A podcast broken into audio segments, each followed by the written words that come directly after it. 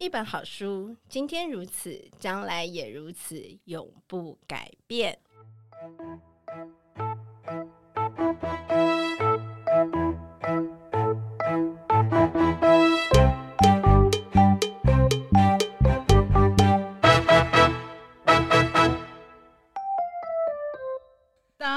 迎收听一本正经，我是书，我是胖达。今天非常开心邀请到一位旅人作家雪儿来到书城，跟我们一起分享这本在今年五月时报出版的新书《生活中选择留下合适束缚的人》。欢迎雪儿。嗨，各位听众们，大家好。这个应该是你的第六本书，对吧？对。距离上一本出书已经是二零一六年的事了。对，可以分享一下为什么隔了应该五年才出版这本书？我之前看你书里好像有提到是因为疫情，然后你决定这里邮寄。其实真的是拜疫情所赐，因为如果没有这场疫情，我人都不知道在哪里了。因为你刚刚有介绍我是旅人嘛，对啊，所以我就是一个很爱旅行的人。嗯，那正常来说，我就是应该人在可能世界的某一个角落，然后在流浪漂流着。嗯，可是因为疫情的关系，就是这两年都无法出行。那其实很多事情，很多人会问一个人是：你不能出去的时候，你会不会心情很郁闷？刚开始会，可是后来其实你还是要找事情做。对，所以我后来本来想是要不要回去上班。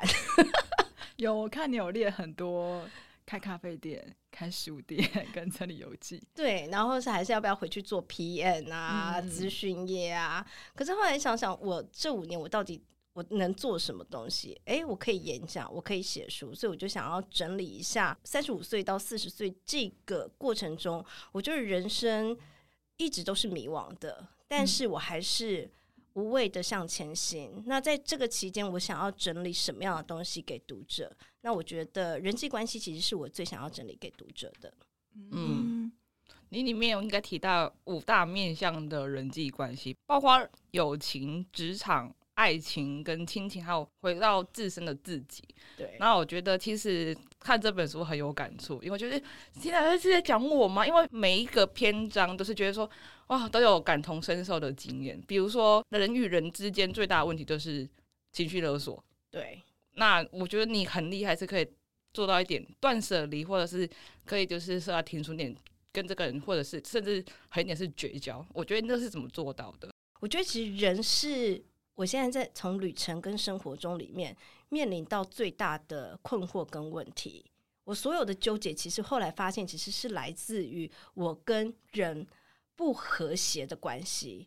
那里面你刚刚讲到五大面相嘛，那包括从一开始的家人到后来的同才。那以前我就说二十几岁的时候，我们都可以委曲求全。对，我其实其实里面有一篇讲到，就是说很多事情二十几岁，你跟你的好朋友吵架之后。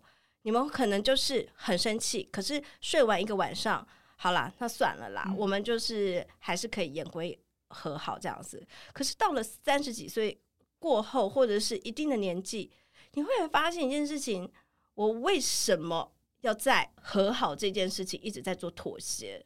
极简单的一个，我觉得例子来说，就是迟到这件事情好了。以前就想说，好了，我就知道你会一直会迟到。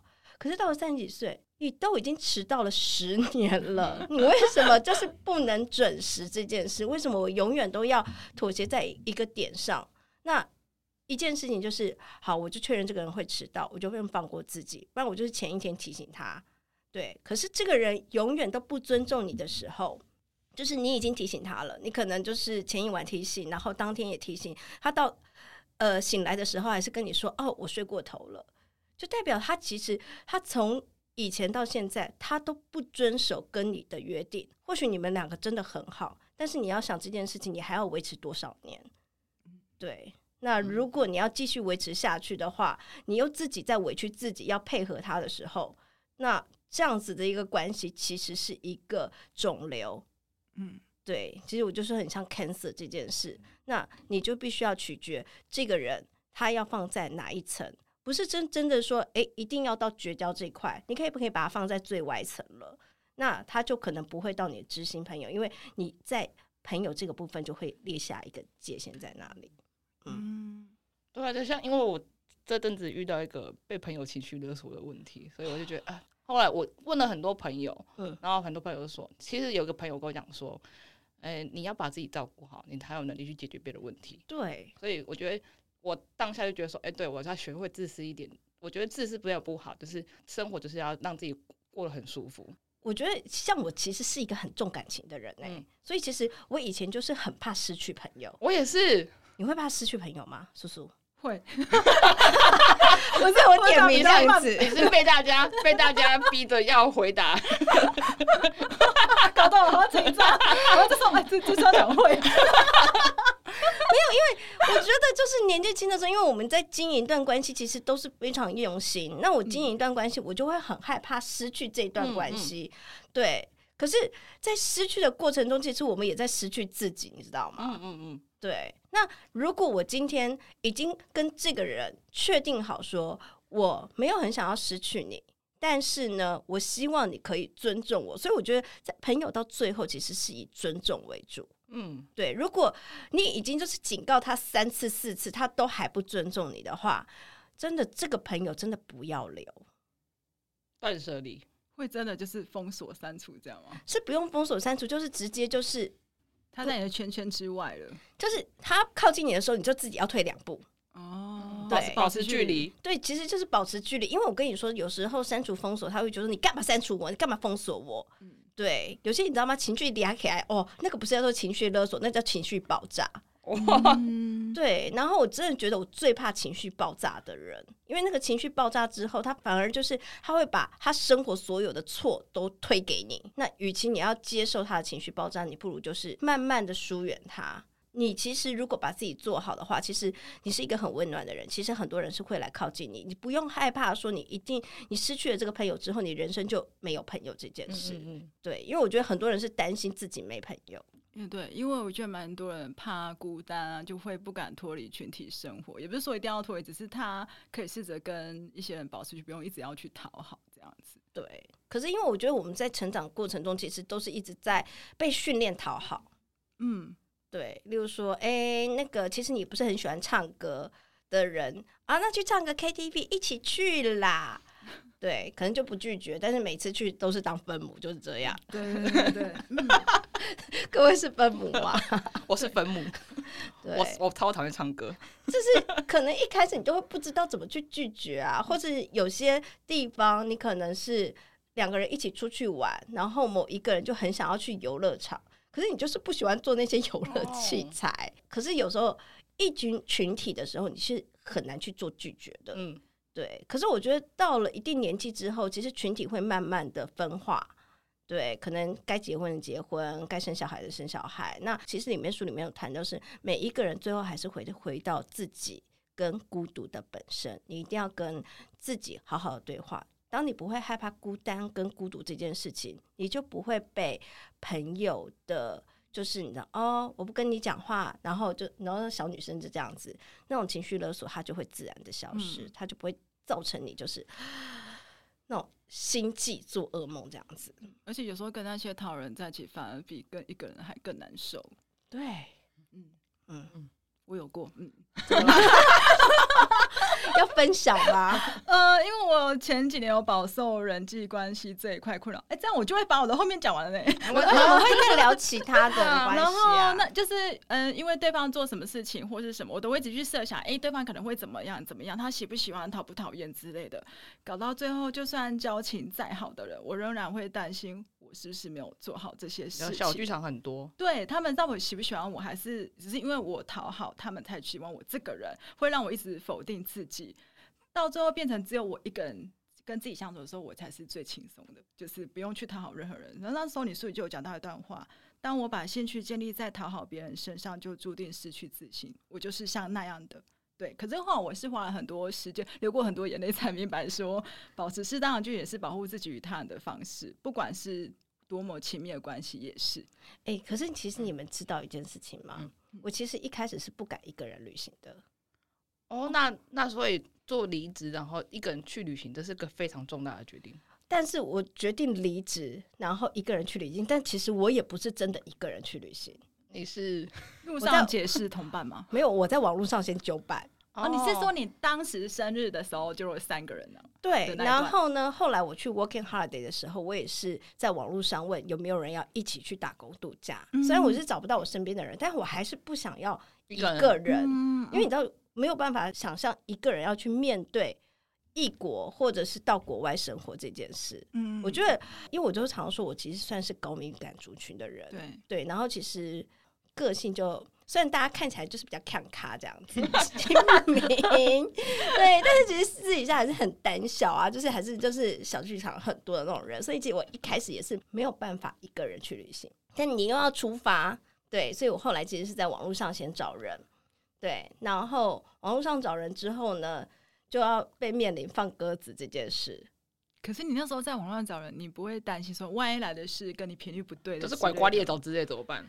或是情绪爆炸的人，很可能。但是我觉得 没有想太多，呃，也不是没有想太多。其实那时候为什么会想要在网络上找人的，有一个前提是我其实之前是有跟我同学一起去旅行。嗯，啊、哦，我同学呢在台湾是很正常，到国外就是拐瓜裂枣。这个我也有蛮深的，我也有，我也有。对，大家都有。你知道，你知道在台湾吃下午茶，出在台湾玩都是很正常，到了国外，哇塞，都变成恶魔了，你知道吗？我那时候记得，呃，我跟我朋友去那个泰国，然后我排了一整夜的行程，嗯、因为你知道，我就做了很多的功课。到最后呢，因为我朋友就是你知道吗，到了 shopping mall 就失心疯，我们就是你知道吗，三天就是一直在逛卖场。哇，哇这样你的时间就就是你想去的地方都就没去到了。对啊，就是你会觉得你以为就是跟朋友出去是比较。Safe 的，对不对？大家可以聊天。后来发现，就是你知道吗？你也只能安排。我都已经来了，我要买，我要买，我要买。对，就只能让他买啊，不然嘞。那你就说，哎、oh. 欸，那我也想要去哪里？一起走啦，我怕会迷路，所以你就变成说，你只能为了他而耽搁这样子。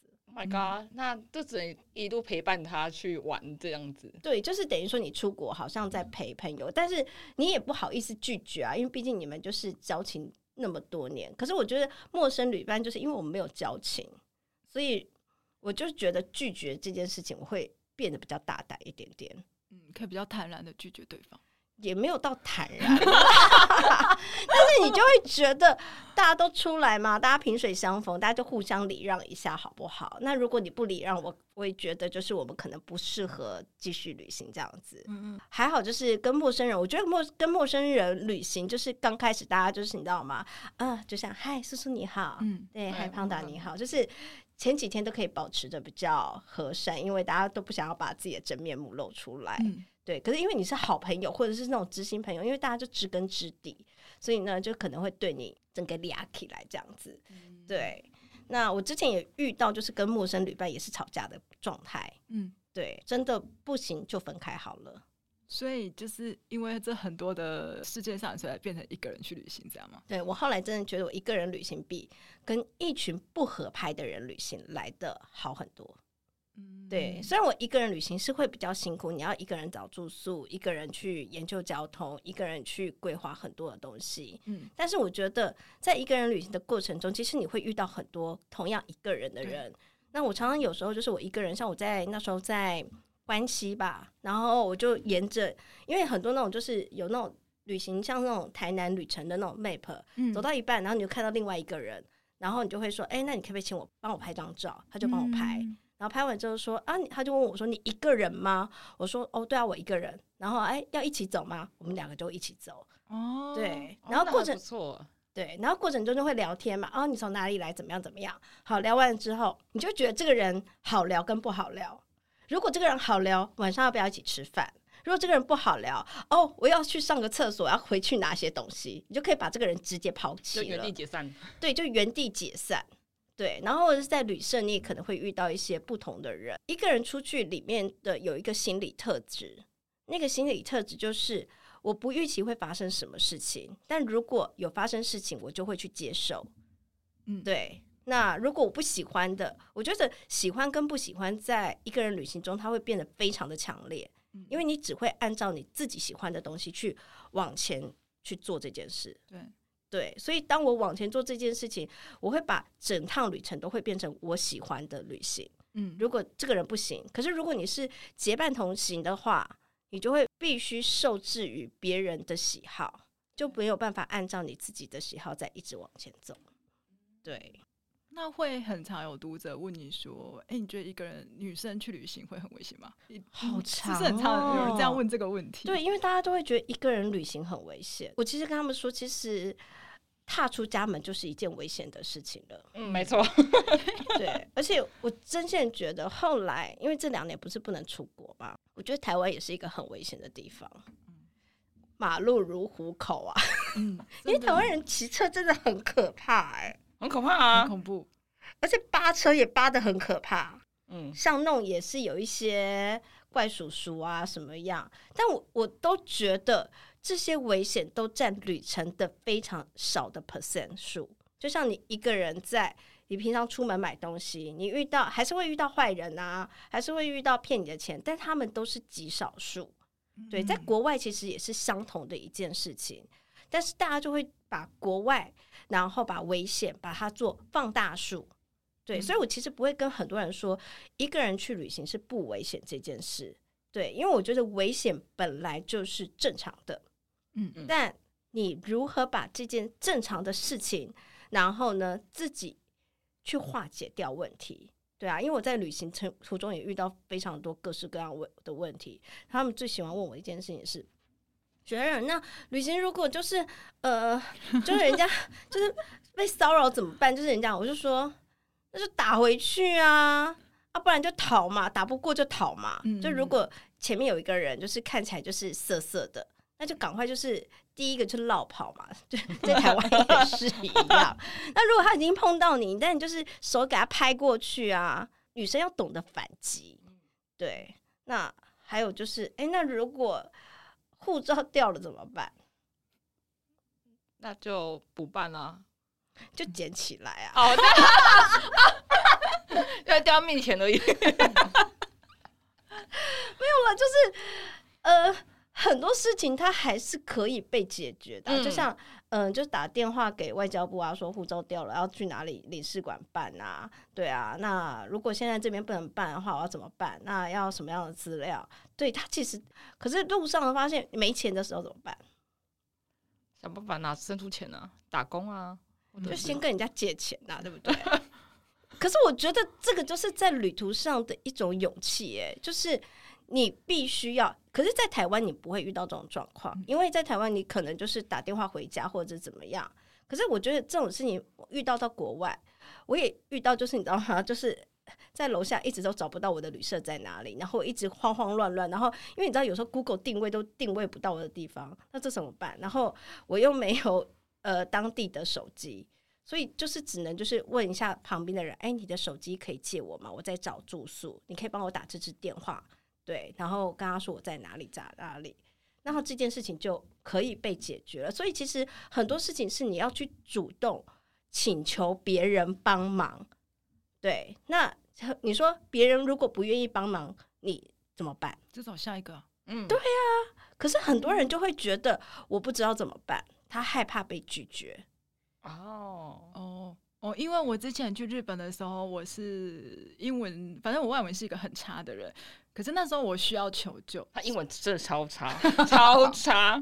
我相信英文在日本又用不到，反正我就是不小心在我的背包客栈，就是我很早期就是赶着要去一个行程，因为我是一个人，然后我就不小心跌倒，就是把他们的那个帘子弄坏了。清清晨四五点之后，我一个人醒来，然后那个我就跌倒，然后还凹成一大块，然后我就想完蛋完蛋，我怎么跟那个人解释？那个我是跌倒撞到的，那我要赔多少钱之类的，所以我不懂，我就画了一张图。我真的讲不出来，嗯，然后我还去 Google 那个英文单字跌倒，就给他看，搞搞到最后对方还掉监视器，我那天到底是怎么回事？这样子，对对，就是我是觉得还好，就是真的可以想办法让人家知道你你你怎么了就可以了，就算就是可能我我是觉得就算厚脸皮画图，我也不觉得怎么样啊。对对，我觉得一件很好玩的事情，其实在国外丢脸都不算丢脸，对不对？对，然后在国内丢脸就是。天哪，大家都知道了，感觉对，就是明明也是大家就觉得好像真的很不好意思，可是，在国外，我觉得我自己个人也是，你知道吗？我在国外就是他们就说，哎、欸，你一个人旅行不危险，我就说，在国外我就是一个恰杂包，对，反正也没有人认识我、啊，就为所欲为了。对我那时候，因为我常我我有时候会跟人家分享我一个人去印度，嗯嗯，然后大家都说印度不是很可怕吗？我说印度是很可怕，但是它的可怕不是那一种呃骚扰的那种可怕，而是印度就是完全很多的骗子，但他们其实不不会骗大钱，他都骗小钱，可能五块十块类似这样的东西。然后嘟嘟车也都会一直，例如说有一次我要从火车站到我的住宿的地方，然后我走出我的火车站，然后我就问那个随便拦拦一台那种就是。人力脚踏车的那个嘟嘟车司机，我就给他看了，我就是我的住宿的那个 hotel，我说你知道这个在哪里吗？嗯、然后他就点头，头点头点头点头。好，然后我就想说好，那我就坐上去，你知道就好。然后，但是坐上去之前，你还一定要先跟他问价钱，一定要，一定要。对，然后他就跟我说，我说五十块钱卢比可以吗？大概是二十五块台币。嗯、然后他说 OK，好，我就坐上去了。然后坐上去，他就开始从开始骑脚踏车，开始在骑骑。然后其实我就觉得还好，那时候我有 Google 地图，嗯，对，然后他就导航。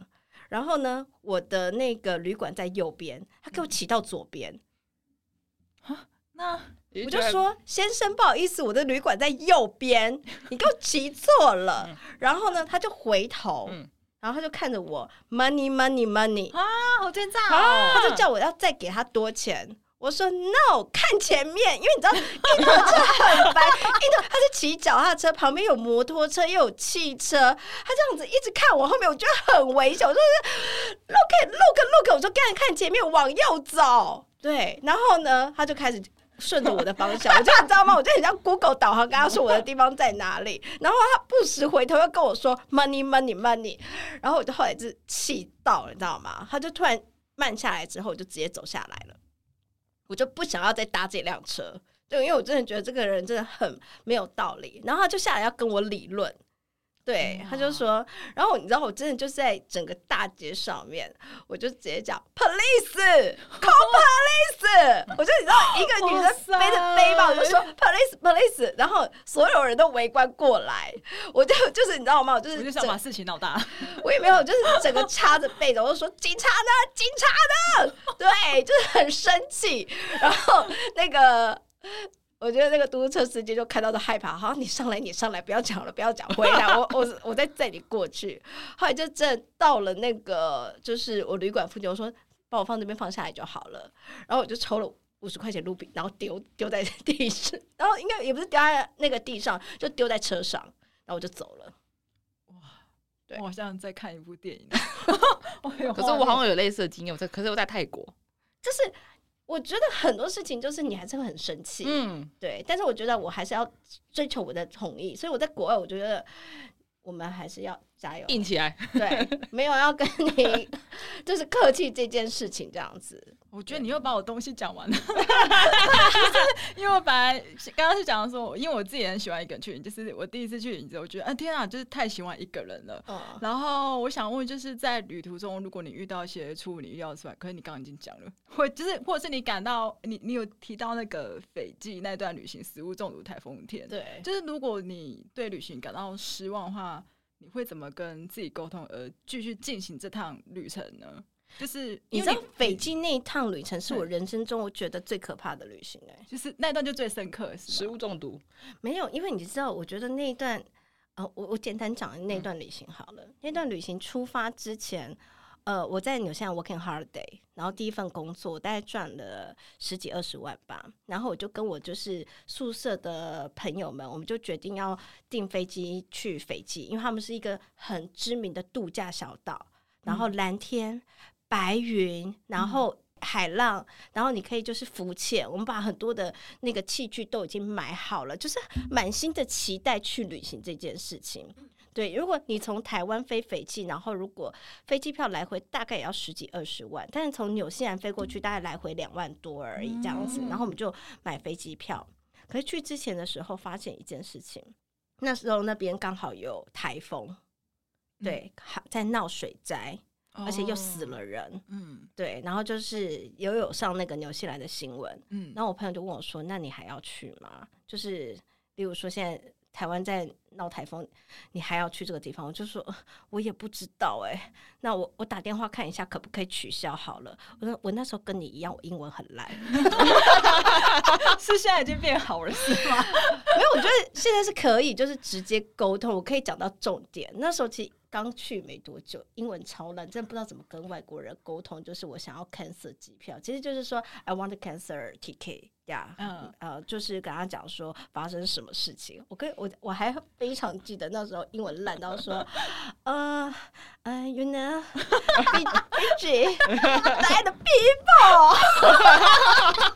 哎，我觉得人在就是紧急都会做出超乎你自己潜能的事情。我还讲 dead people，然后你知道吗？对方人说，OK，I know，don't worry，然后一直叫我 slowly，慢慢来，慢慢来，你慢慢讲。我说，哦，啊，I'm so scared，I, want to cancel a flight，这样子你知道吗？就是我花了很长的大概半个小时，一个钟头，就跟他说我为什么要 cancel 这个机票这样子。他说好，你等我一下，我帮你查询一下。然后他就说：“哦，因为你买的是特价的机票，嗯，然后呢，那一天也是可以飞的，那天没有任何的问题，所以我们没有办法帮你取消。那如果你需要延期，再跟我们讲这样子。好，我不知道为什么我那天就是整个英文大爆发，我跟他至少讲了大概，我快刚刚讲了两个钟头的英文，我真的觉得我人生好厉害，肾上腺素飙升，真的就是肾上腺素飙升。但是他最后跟我讲一句话，我整个非常 shock，你知道他讲什么吗？” If you have any question, we have the Chinese line. 那你讲了两个小时的英文是在？对，你为什么不早点跟我讲说你们有中文课不专线？为什么还要让我讲英文讲这么久？也 是蛮有耐心的，真的很有。但是我觉得你可以早点跟我讲，你们有 Chinese line 好吗？好好笑哦。对，然后那时候好，就是还是要飞过去，所以你知道我们飞过去天气就已经很不好了。嗯，然后呢，我们一飞过去，就是它的机场其实就有就是那种当地的旅行社，我们就买好跳岛的行程。嗯，对。以及当地，所以我们一开始就已经 show hand 了。但我们那个旅行社也是非常的黑心，对。然后他就帮我们安排了行程。其实过几天，其实你知道台风就要来了，他还是帮我们安排行程。等到我们要出海的时候，台风已经准备要来了，浪大，完全是没有办法出海。那我们就说，那我们不要出海，他就收了钱，他就不愿意退，所以他们帮我们改到最后的一个小岛，就是旁边附近的一个小岛。我们本来是要去一个叫瓦萨兰，就是跳岛去。三四个岛这样子，最后我们只剩下去一个岛。然后你知道，呃，去斐济大家都想说那个岛其实很漂亮，是一个爱心的岛，岛礁。然后上面就是一个度假村，它的度假村是那种全包式的。然后一天大概有早餐、午餐、下午茶跟晚餐，晚上还有表演。对，然后岛带走一圈的话，不用一个多钟头，所以真的很小。但我们到了那个岛上之后。我们就是我跟我几个旅伴住在里面。说真的，那个岛因为刚好那时候海浪的关系，所有那个海呃应该算海草都打到浪上了，珊瑚礁也被打到浪上了，所以我们不可能去浮潜。嗯，对。然后外面是凄风惨雨，对。然后我我们每一天就是像喂猪一样吃东西，然后呢呃吃东西了呃吃东西了呃对。然后你就看着那个外面的天都是都是阴灰灰的。然后我们要走的那一天，他就跟我们说：“嗯，你们要提早走。为什么？因为他说，如果你不提早走，之后可能要三天后走，因为真的是台风很严重。因为台风要来了，他们已经派一艘船要把所有的游客，就是岛上的游客都接走，嗯、然后是所有就是其他的岛的岛，对，都一定要回本岛，因为他们不知道台风会发生什么事情。嗯，然后他先到我们那个岛，如果你不搭那个船，而且那个船还要加钱。”一个人好像还要加一百块美金哦，对，因为如果一般如果没有呃，应该说如果一般没有台风的话，我们从那个岛回到本岛大概只要三十分钟，嗯，对。但因为是浪大的部分，所以你不能搭小船，你只能搭那种大型的船，所以他就先到我们这，例如说先到澎湖，嗯，然后再到金门，再到马祖，那我们可能是第一站澎湖，所以我们就先搭了那个澎湖岛。然后接下来我们就是要去其他的岛屿。嗯，你知道那个海浪多高？你知道那个真是七八层海浪。我们这我真的那么高，我人生历经海贼王，我明明就是三十分钟就可以回到本岛，我我坐了三个小时的海贼王船，那有没有吐翻？真的吐翻啊！哎、欸，真的每一个人，真的整个船舱超恶心，每一个人都吐。天哪！对，那是人间炼狱啊！这是人间炼狱。好，人间炼狱就算了。回到本岛，我们想说，我们庆祝劫后余生，我们终于不用再岛屿，我们就去吃一下当地的火锅。结果又神经中毒。My God！对，然后只有你吗？你的伙伴也有吗？对他们没有。哦，对，然后我不知道怎么办。然后那个神经中毒就是你的头麻，然后到你的那个颈椎这边也麻，到你的身体下面也都全都是麻的哦。对，麻到后面你就会觉得我好像准备要去见那个对上天堂那种感觉，而且在异地，对，就在异地，然后你也不知道该怎么办。那我就一直想说，那这时候就开始啊，就是耶稣啊，因为他我你知道吗？神明都拜一次，对，然后耶稣没有办法啊，妈祖啊，妈祖完了我还阿拉，你知道吗？我就觉得我把所有神明都求过一次，最后是真的没有办法，就是叫我就是你知道我的旅伴，对我就跟他说我真的很不舒服，他们就是叫那个就是 reception 的服务人员，他们就给我当吃了一颗好像当地的什么药吧，阿司匹林还是怎么样，我才慢慢的缓和起来。对，但你就会觉得你花了一个很多的钱去斐济，对 对，要要被旅行社骗，然后呢又做海贼王，然后外面又起风传雨，然后又神神经中毒。但我真的觉得最后就是回到纽西兰，就是我们最后飞回纽西兰，我真的觉得是劫后余生。对，下次还会去斐济吗？让我再想一想。可是也是很一段很难忘的回忆啊，真的很难忘哎、欸！我觉得我人生真的是，所以我就说他其实虽然人生还蛮惨的，可是后，来也蛮多蛮惨的啦，这样子。但是想想真的是还蛮好笑哈，好恐怖哦！我觉得那个身体病痛，我会觉得很很可怕。在异地的话，对，嗯，我想还好你还有旅伴，对，那时候还有旅伴，但有一次我就没有旅伴了。你说很严重的时候，对，我那时候是去印度的沙漠。然后那天晚上啊，因为我就是一个人背着背包去印度，然后那个地方叫做在拉贾斯坦里面的一个叫做 Jaisalmer，它其实是沙漠的，叫做金色之城。对，它其实已经在沙漠里面了。然后我去的时候好像是六七月，很热的天气。对，然后外面是是是四十度，嗯，那我一定要挑有冷气的房间嘛，对啊，对，不然我会死掉。所以我就挑了一个有冷气，然后我就一个人住进去这样子。然后当天晚上就开冷气，但是那个地方就是电力系统不是很好，所以就会跳电，一二三跳。那晚上呢，大概跳了七次还八次电吧。那么常跳电哦？对，他们真的好像很常跳电，所以你知道每次电一来，我马上就开到十二度，因为很热啊，可以持久一点那个，因为而且是半夜哦，半夜外面还有三十多度哦。好热哦！对，因为这是真的沙漠，就是连外面外面的温度就很热，里面的温度也很热，所以你知道吗？我就是一直忽冷忽热，忽冷忽热。但是因为你那时候也没有什么太多感觉，反正我就是有冷气我就开，有冷气我就开。前一天我还订了隔天的那个叫做沙漠团，就是要坐骆驼去沙漠露营这样子。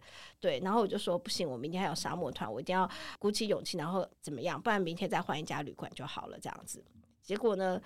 到了早上醒来的时候，我发现我全身虚脱，然后就一直吐，抱着马桶一直吐，吐完之后我就拉拉屎这样子，然后我就发现都是血。哦，对，就是，我就心想说，呃，怎么这样？对，怎么这样？但是你那时候其实已经是很虚弱，你也不知道那个其实是严重的脱水中暑。我只是觉得我身体非常不舒服。我早上还是你知道吗？带着非常疲倦的身体，跟那个我的旅行社说：“啊，不好意思，我今天没有办法去那个沙漠 tour，我现在身体很不好，这样子。”那他就看着我，然后他说：“哦，那有什么可以帮忙？”然后说：“呃，嗯、你可以带我去医院吗？”对，所以其实我那时候是跟着我完全不认识的旅行社的老板，他说：“哦，don't care，don't care，我我带你去医院。”然后我第一次进到印度医院。然后呢，进到印度医院之后，我就拖很那个很累的身体，我就说那呃要怎么去找医生？然后那，我的那个就是旅行社他就帮我说这个人，这个人，这个人，对发生的事情，反正就是他就帮我去问那个挂号，然后挂号完之后，反正搞了大概一个钟头，我就终于见到医生了。那我也不知道会讲印度话，啊，我就是给他说呃呃呃，比手画脚，就是你也没有办法讲话，你知道吗？就是。哎、欸，我完全没有讲英文，也没有讲印度话，我就是全程就是呃呃呃呃呃，有没有力气思考了？对，没有力气思考。然后呢，那个我觉得那印度人说就是 OK OK OK 的意思，然后看着我嗯 OK，然后就开了一个药单，然后叫我去领药。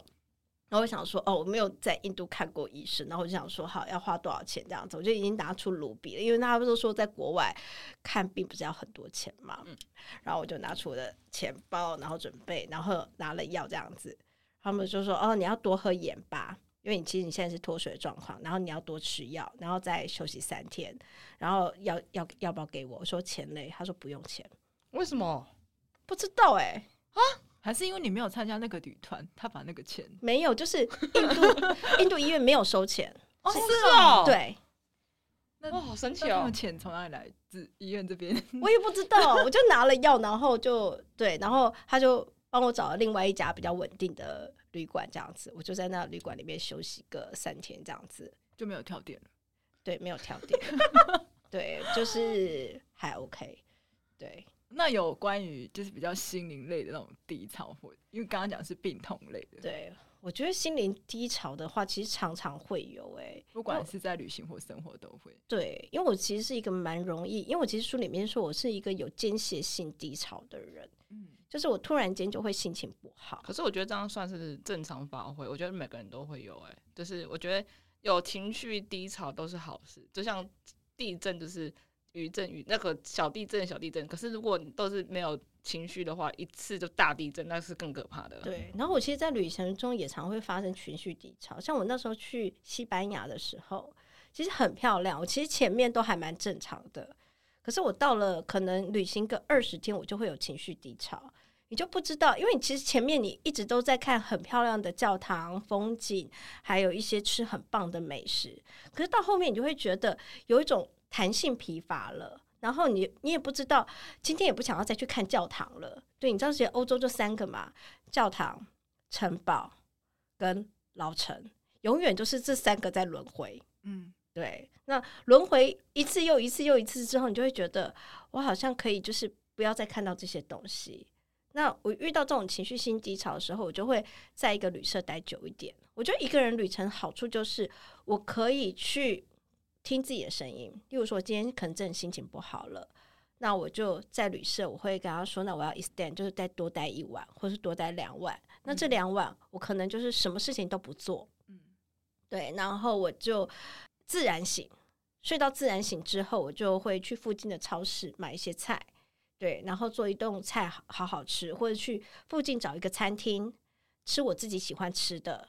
对，或者去一个咖啡厅里面，让自己脑袋什么事情都不要想，转换一下那个模式。对，你就是让自己慢下来。旅行其实一个是一个非常 rush 的一个生活，因为你必须一直在移动。变换景点、变换的交通工具，然后你要去下一站，很多的一些都是需要做计划。可是这些计划一旦很紧的时候，其实你需要一个很松的时间。我觉得人人生跟生活也是一样，我们有时候其实不管工作也是会很紧啊，很多东西会起来，那可能真的会需要一段时间让自己，你知道你需要放松了，那你就让自己在这两天或者这三天什么事情都不要做。或许很多人会觉得很可惜，哇，外面天气那么好，你都已经到了国外。可是当你知道把这段时间完全放松之后，你接下来的旅程，你才有力气再重新的开始这样子。嗯嗯，那你觉得在旅行之前跟旅行之后所带来的自己的一些改变？我觉得旅行之前，我其实算是一个还蛮。也不是说叫做，还是是因为你是旅行之后才变得比较独立。对，我觉得我其实是旅行之后才有一种叫做独立思考的能力。嗯，我觉得我在旅行之前，我会不可以跟你讲一个很好笑的一件事？嗯，我我呢，我常会跟你讲说，你知道我以前啊，就是在打工度假的时候，我们就有很多呃各个国家的人嘛。然后有新加坡人、马来西亚人、香港人、韩国人、日本人，还有就是其他的地方，就亚洲各国，还有中国这样子。我们就说，哎，那我们来聊聊，就是你们各个国家，我们各国的呃民族性缺点。哦，对。哎，自己国家讲自己国家的缺点，OK 吧？嗯、对不对？对啊、我们没有批评，啊、但你们自己讲你们自己国家的缺点。嗯、然后新加坡人就说：“哦，我们新加坡人就是爱 complain，every day complain，什么东西都要 complain。”觉得好像哦，对，就是你知道新加坡，然后马来西亚就是啊，我们很挣钱。对啊，对，因为马来西亚他们可能是华人社会，嗯、还有马来人，所以他们华人就是比较。需要功利这件事情，嗯嗯嗯，所以爸爸妈妈就是从逃到南洋，所以他们就是很苦。对啊，钱钱钱很重要啊，要有工作哎，要有房子啊，真的真的 这些就类似，所以他们就说他们的民族现在也没有办法。嗯，然后中国就是他们很喜欢吹牛还是自大哦，可以啦，可以啦啊，不然我付钱，我付钱。所以我觉得中国人他们会表现就是。自以为是的大气，嗯，对，好，没有关系，这一趟我付钱哦，这个哦，就是你知道吗？大显神威的那种感觉，反正就是哦，我来自泱泱大国，嗯，对，类似那种概念。那日本人就是啊，我们就是要，就人就给给白，也不是给白，就假面吧，嗯嗯嗯，就人前一面，人后一面，就是出门一定要化妆化的很厚，就是你知道吗？就是要搞得很久，就是但是私底下又是另外一面，嗯。但他们就是类似，那韩国人就是非常自大啊，对，也不是说自大，但他们就是民族性很强，嗯、对，叫哦大韩民国万岁这样等等，对，就类似，但他们很团结，就他们觉得类似。那你们觉得台湾人嘞？缺点哦，对，台湾人的民族性缺点，哇，真是想不出来，天哪！他在脑中一片空白，他想不出来。你不觉得我们台湾人很盲从吗？哦，跟风。对，就像他，你知道，到了国外，他们会觉得很奇怪一件事情，就是台湾人做一件事情的时候，一个人，然后大家会跟着全全部人一起做。比如说，大家看同一个剧，排队，然后再聊同一件事情。哎，其他国家没有吗？没有，真的吗？韩国没有吗？哦，是哦，我们不知道哎，还是我们在习以为常，所以不觉得这是缺点。对，就身陷在其中不知道。我们没有，因为是台湾很习惯。例如说，某一家店开始很夯，就大家会去排队。就是前几天不是说那个台中一兰有人要排六十个小时，五十九个小时，天哪！对，两天过后再去吃这样子。对，就是台湾就是会很夸张去排队，然后就是讨论一个话题，然后跟随一件事情 follow。我们其实身在台湾不会觉得哪里奇怪，因为大家都这样。嗯、可是外国人就会觉得，你们为什么没有自己的主见？喜欢不喜欢？嗯，哦，所以外国人他们是这样看待的。他们会觉得，哦，为什么台湾人缺乏独立思考，就很容易跟风？对，就是哎，谁去了就去了。哦，嗯、我觉得，哎，这部电影超好看，你怎么可以不看？好，全部人都去看了，这样子。对，就是台湾人比较，也不叫，我觉得有点随和。对，好听一点叫随和，然后大家就是对，难听一点就是比较盲从这样子，就是一窝蜂在做某一件事情。对，我这样讲起来好像有道理，好像有哎。可是我觉得独立思考这件事情是你到国外之后才慢慢的建立起来，就你会去反思你跟其他国家的人到底有什么样的不太一样，然后你也慢慢的去找出你自己的生活的特点。然后你自己想要做什么事情？嗯，因为我觉得为什么我说比较盲从或者一些的观念的原因，是因为像很多人长大毕业之后都是做什么，妈妈叫你做什么就去做什么。对，对我妈妈在我毕业之后，她就说你要不要去考公职，要不要读研究所？我看谁隔壁家儿子都继续念书，你为什么不继续念书？你要不要考公职？公职铁饭碗比对你比较好。我想说。这不是我要的啊！而且或者是别人你觉得好的东西套在我身上？嗯，或是你怎么还不结婚呢？对，对，超笨。而且你知道，只要过年就是你知道吗？催婚大典了。没错，没错。其实你说有一段话我，我我非常有共鸣，因为他也到适婚年龄 没有他，你先说那个作为一个女儿，我应该是失败的，因为我也是为父母分担结了功能并不存在，我真的没有。然后赚钱养家孝心也没，我养我自己就很难了。嫁人生子也没安排在计划内，我本来就没有结婚。对，我平时就真的只想着要去哪里玩，就是这段话跟我很有共鸣。没有，因为我会觉得就是我们的上一代的父母好像是控制欲很强，嗯，对，然后那种控制欲很强，是不是只有我们的父母？是我们的父母辈，他们很喜欢讲你家孩子怎么了？对啊，你家孩子没结婚，要不要介绍？就是有一些不知道是三姑六婆的，就是有一些很鸡婆的人，他就会去动摇你的父母啊，没有嫁人啊，不行哦，你这样不行哦。可能听了一次还好，那第二个三姑六婆又出来了，嗯嗯，然后我们的父母就会觉得，对，你一定要去考个公职，嗯、对，女生就要大了就要嫁人，不然以后谁来陪你？哎、嗯欸，我真常听到人家跟我讲一件事情是。那你以后老了怎么办？对我妈也是这样。我说我老了就跟你住，就是不然就是我一个人也可以。他们那种养儿防老的那种概念还是蛮深的，啊，超级深哎，欸！他们就会觉得，那你现在不好好赚钱，那你以后怎么过生活？嗯嗯，对，就是所有东西好像是要建立在稳定的未来这件事情。嗯，可是我个人一个非常大的决定就是。你知道现在已经二十一世纪了吗？网络时代，你们都连手机都不太会用的人，还跟我讲什么稳定？对，你知道每天都有很多事情在变化吗？对，现在也不知道发生什么事情。你叫我存钱认真的工作，你知道现在就是卤肉饭已经涨到五十块了吗？对。然后我前几天在跟我朋友讲一件事情，就是以前来南部玩，对，就是非常大的感。呃，就是那种差异，就是价格差异。可能台北木瓜牛奶五十块，嗯、南部大概就只有二十块。嗯、现在已经没有这种事情嘞，没有，没有，没有。它奶现在有点都，就是有点都市化了，对，就是被观光客就是但是炒作起来了。对啊，题外话 没有了。我就觉得，就是时代就是跟着改变，可是有时候长辈的观念还是停留在过去。嗯，这个东西，嗯、他希望，那如果你耳根子软，你就会觉得好，那我就去。完成爸妈的心愿，因为爸妈就是什么养育之恩嘛，什么东西等等的。可是这件事情你去做了，其实不见得。如果他不是你真的要去做的事情，你最后后悔会怨恨你的父母。哎，嗯，对啊，嗯，所以台湾离婚率也会还蛮高的，就是这样。对啊，那如果你刚好又不小心怀了孕，那你还要对这个生命去负责，不是吗？对，嗯嗯嗯。对啊，像我这两年，我爸我每次过年回家，我爸妈都会问说：“哎，什么时候要结婚？”可是我我就是说，可是我谈恋爱不是为了结婚呢。对，我觉得他们就，可是他们那一年年代觉得你谈恋爱就是要结婚的，不然对啊，我然后你结婚之后还要生子。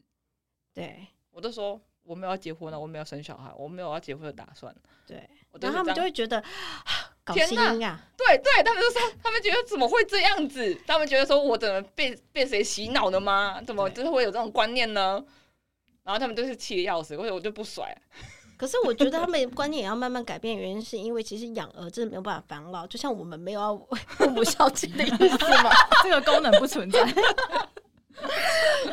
可他们以前还要孝敬父母，我就想说，可是爸妈你们已经活得很好，我拿钱回去给你们也没有任何意义啊，对不对？对，所以不需要再孝敬，偶尔会带他们去吃喝玩乐啦，嗯、但是没有办法，就是你知道吗？过上什么锦衣玉食的生活这样子。但我会带你们去市区走走啊。嗯、但呃，对，你在台湾带他们出去会玩，就是玩比较久一点的吗？不会，我真的没有办法，我觉得没有办法跟我妈去太久的旅行，我会 疯掉，会会吵架。我觉得就是两天一夜或三天两夜就够了。嗯，对，在外面真的很容易。所以你妈去旅行会变另外一个人，是不是？因为你知道，每一个人都有就是呃，那个叫做缺陷吧。嗯，对，就是原本性的缺陷。我跟我妈可能真是天生不对盘这样子，在家里已经磨成了可以，但到了外面还是不行。对，嗯，所以我觉得每一个人家庭都家家有本难念的经，嗯、我也是。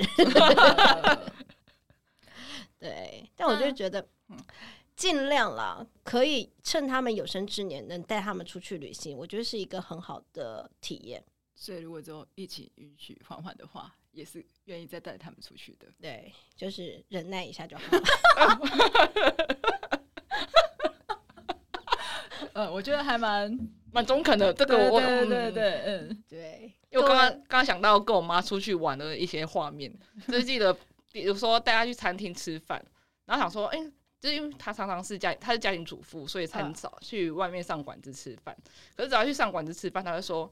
啊，这个又不好吃，我煮的比较好吃啊！这那么贵，不要点。然后就觉得说，哎、欸，跟我妈一样哎、欸。那两位的妈妈要不要去做个朋友之类的？不是，我真的觉得家庭主妇，你知道吗？他们就只喜欢吃自己的口味。嗯、我今天带你出来，不是吃自己的口味好吗？我又没有叫你出钱，对，要把泡面吃完，是不是？对，我又没有叫你出钱，你都已经到了国外，就吃一下当地的料理，不好吃你也给我吃一下。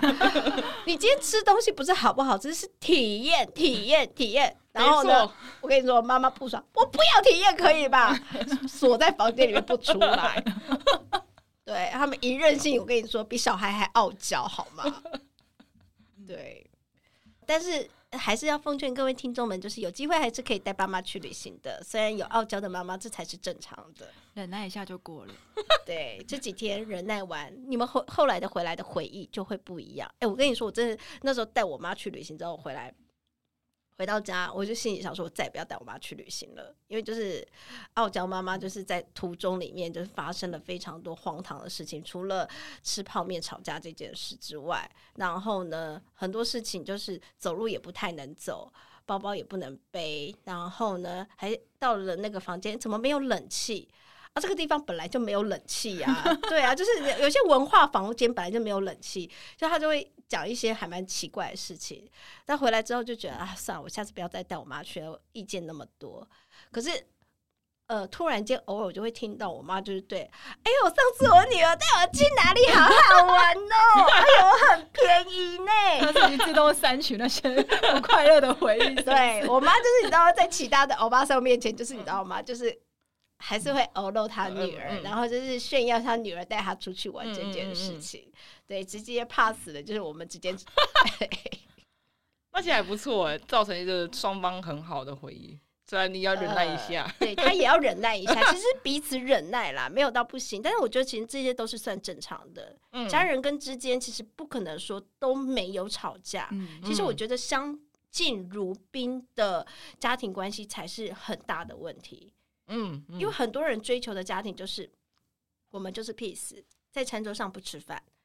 呃，就是吃饭不聊天，嗯，然后呢，大家彼此看电视，看完电视就回到自己各自的房间里面，聊的东西都是表面的东西，对，其实是没有到交心这件事，因为可能你活在家人的期待下，然后家人因为他知道他要抑制你，所以他也不可以对你做苛求，对，其实有时候是父母也是被孩子做情绪勒索，嗯，对，怎么跟我家好像？只要吃饭不讲话的人，对，就是 有些时候，其实他是后面到，应该是说前面到后面，最后培养成这个样子。对，因为大家知道这样才能相安无事。对，所以其实也是父母那一辈被孩子情绪勒索，我们这一辈也是被，所以我们找到一个非常凭借的一个终点。可是我觉得旅行是一个，就是打破这个界限的一个很好的一个敲砖石。因为你出去外面，其实这这个结界就会被打破，因为我们没有办法。哎，你要吃什么？因为不是在家里吃了，嗯、那你要住什么？你不喜欢，你要讲出来。对，那在这边过程中，它一定会有所谓的冲突存在。对，那我觉得。过了一定年纪，家人的冲突其实已经不会像二十几岁甩门啊、大哭啊，然后我觉得是用要必须要去化解这件事。他本来冲突就是正常的，嗯，对，跟家人的冲突，那我们如何在冲突的过程中与家人把这个冲突把它视为正常？他知道我想要干嘛，我也知道他想要干嘛。我们很多不能改变的，彼此就不要改变。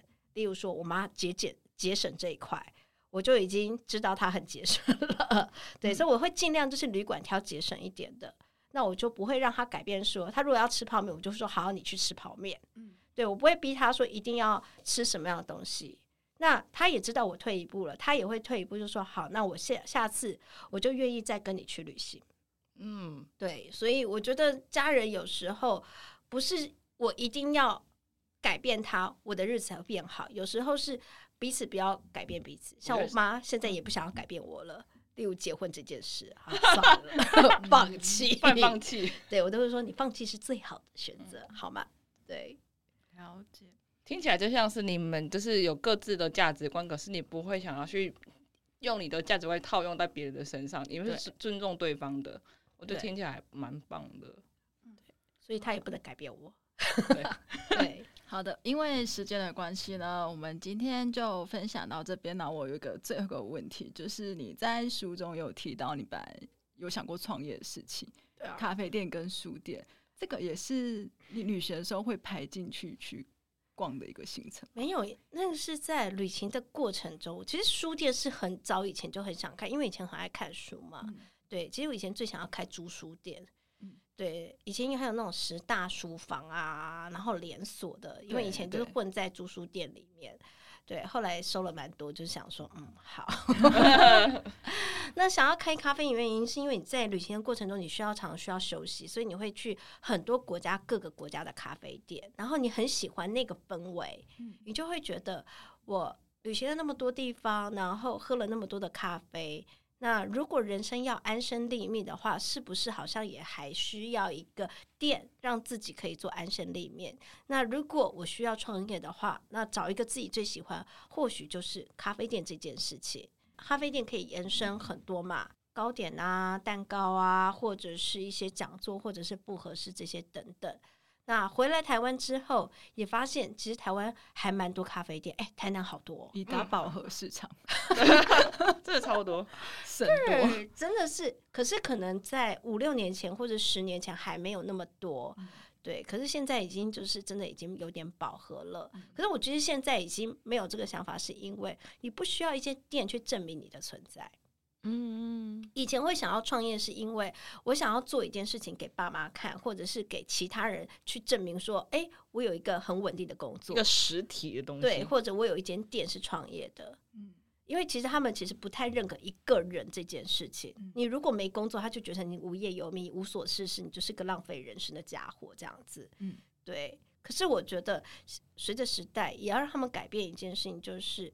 所有事情不是一定非要有一个具象的东西，它才会成为一个未来可以成就的价值观。那如果我今天把我自己做好了，那这个价值观它是延续在我的身上，别人看到的是我，不是我的店、我的工作、我的职场的 title。对，那大家来接近我也是因为我个人的关系。对啊，所以这也是为什么想要出书跟大家分享说，生活中你要留下合适舒服的人。那在这个之前，我们要先把自己做好。对，这本书其实也探讨很多关于对于人的断舍离，我自己是这样觉得啦。嗯，如果大家有许多的疑惑或不同类型面向的事情，也可以参考一下这本书。那今天非常谢谢雪儿，谢谢，谢谢。